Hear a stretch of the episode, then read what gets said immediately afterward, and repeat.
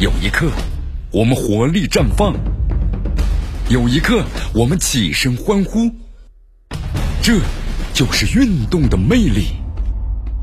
大话体育，让你身临赛场，聆听运动带来的精彩。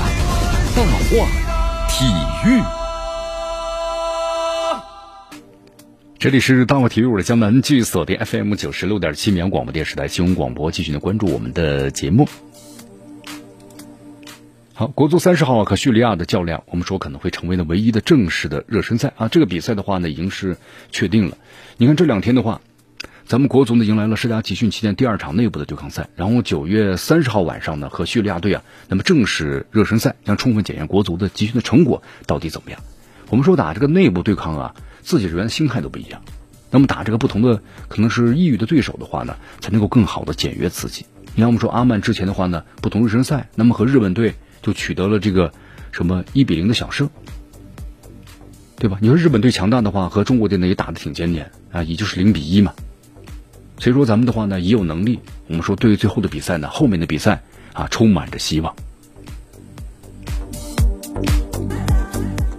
好，昨天记者采访呢，咱们中国的球员洛国富啊，入籍的这个前锋的洛国富，在中国队呢继续前往沙加俱乐部的副场进行训练之前呢，就媒体采访了他，他表示啊，就穿上国足的队服，对自己而言是特别的有动力。那么对于十二强赛第三轮的国足和越南队的比赛，洛国富表示，球队呢目前唯一的目标就是全取这个三分啊，全取三分。你看，我们说现在在西亚呢，长期封闭这个备战和比赛。刘国富说，这种全新的形式吧，对于球员和媒体呢都是一样的，这对大家非常的困难。我们需要做的是勇敢的克服困难。你看，这个本赛季的陆国富表现的还是不错啊啊，很自律的生活，还有刻苦的训练，也体重的减轻了，要不然以前开始发福了。凭借在联赛的优异表现呢，重返了国家队。他表示的话呢，过去一年我非常困难，遭遇的伤病还是非常多的。比赛时间呢也没有获得太多出场时间，但是我很清楚自己所能够做的就专注于比赛，啊，好好的努力。我当然希望呢重回国足。之前呢我也说过，穿上国家队的队服对我来说呀，就拥有特别的动力，这是一份呢特别的荣耀。你看咱们国足下个对手嘛，就是十月七号对阵的越南队，第三个对手了。陆国富说，这场比赛的话呢，我们就要争取胜利。最近我们的投入啊，就是训练方面很投入，而且呢非常的专注，每天训练好，争取拿到呢。一场胜利，呃，洛国富已经是三十三岁了啊，也特别珍惜现有的职业生涯，特别是本届十二强赛，那么可能是他我们说冲击世界杯的最后一次机会了。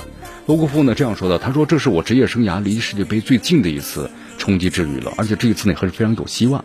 我能做到的就是付出一切，能够跑多少我就跑多少，做到百分之百，争取呢不留遗憾。”哎呀，这段时间确实咱们国足也挺辛苦的，心理上也挺累啊。因为呢，你毕竟输两场比赛，心理压力呢，你再减压减压的话呢，还是有的。啊，最近一段时间呢，咱们这体能呢训练呢也上去了，但是呢，疲惫之态也显出来了，一些小伤小病啊也随之而来。你看后腰这迟国忠因为身体不适，就没参加这两天那个训练。啊，咱们这次的话，有时候一天是两练，一天是一练嘛。同时呢，啊，这个量呢也上去了，所以说有些球员的话呢，感到非常的不适应。而且刚刚过去中秋节啊，你看每逢佳节倍思亲啊。这次咱们这个备战的话，长期在这个国外，对吧？那么所以说后来咱们这个呃足协领导呢看望的时候，也给他们带去了月饼啊，也送去了这个祝福，还点儿包了饺子啊。当然我们说这些的话呢，都没有影响国足备战的正常进行。你看根据了解的话呢，有三十多名球员呢参加了呃室外的训练。那么迟国忠呢，因为身体不是特别好，就留在酒店内啊进行了这个调整。从队内反应情况来看呢，迟国忠是不是不过是因为身体出现了疲劳的反应，问题呢并不太严重。那么正常说这两天呢参加训练呢还是合练都没有问题。好，还有就是这个张琳芃啊，张琳芃在队医的陪同之下呢，首先在这个场边呢在不断的慢跑，后来又开始呢有球训练。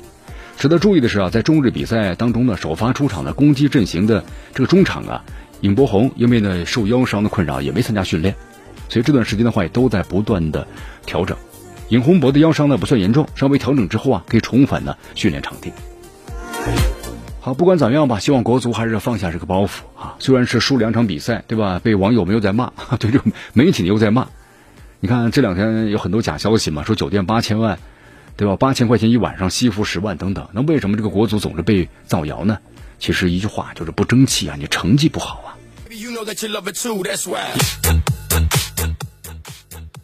好，继续回到呢江南呢为大家所带来的大话体育啊。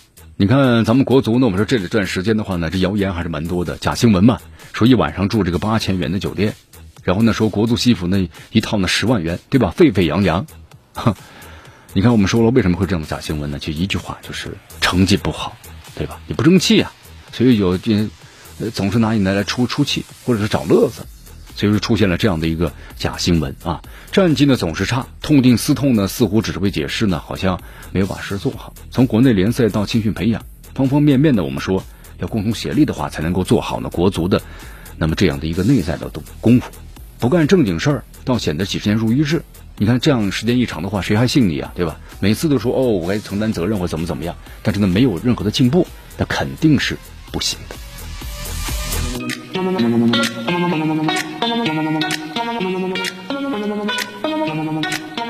好，我们再来说一下咱们下一场比赛的两个对手啊，之一就是这个沙特队。沙特队最近有些消息说，沙特国脚的主要来源呢，就是啊利雅得这个星月呢和胜利队。那么最近都出了很大的问题。这个利雅得在一周之内有三名主力受伤了，包括这后卫呢布莱克，还有中场的法拉吉，还有阿蒂夫。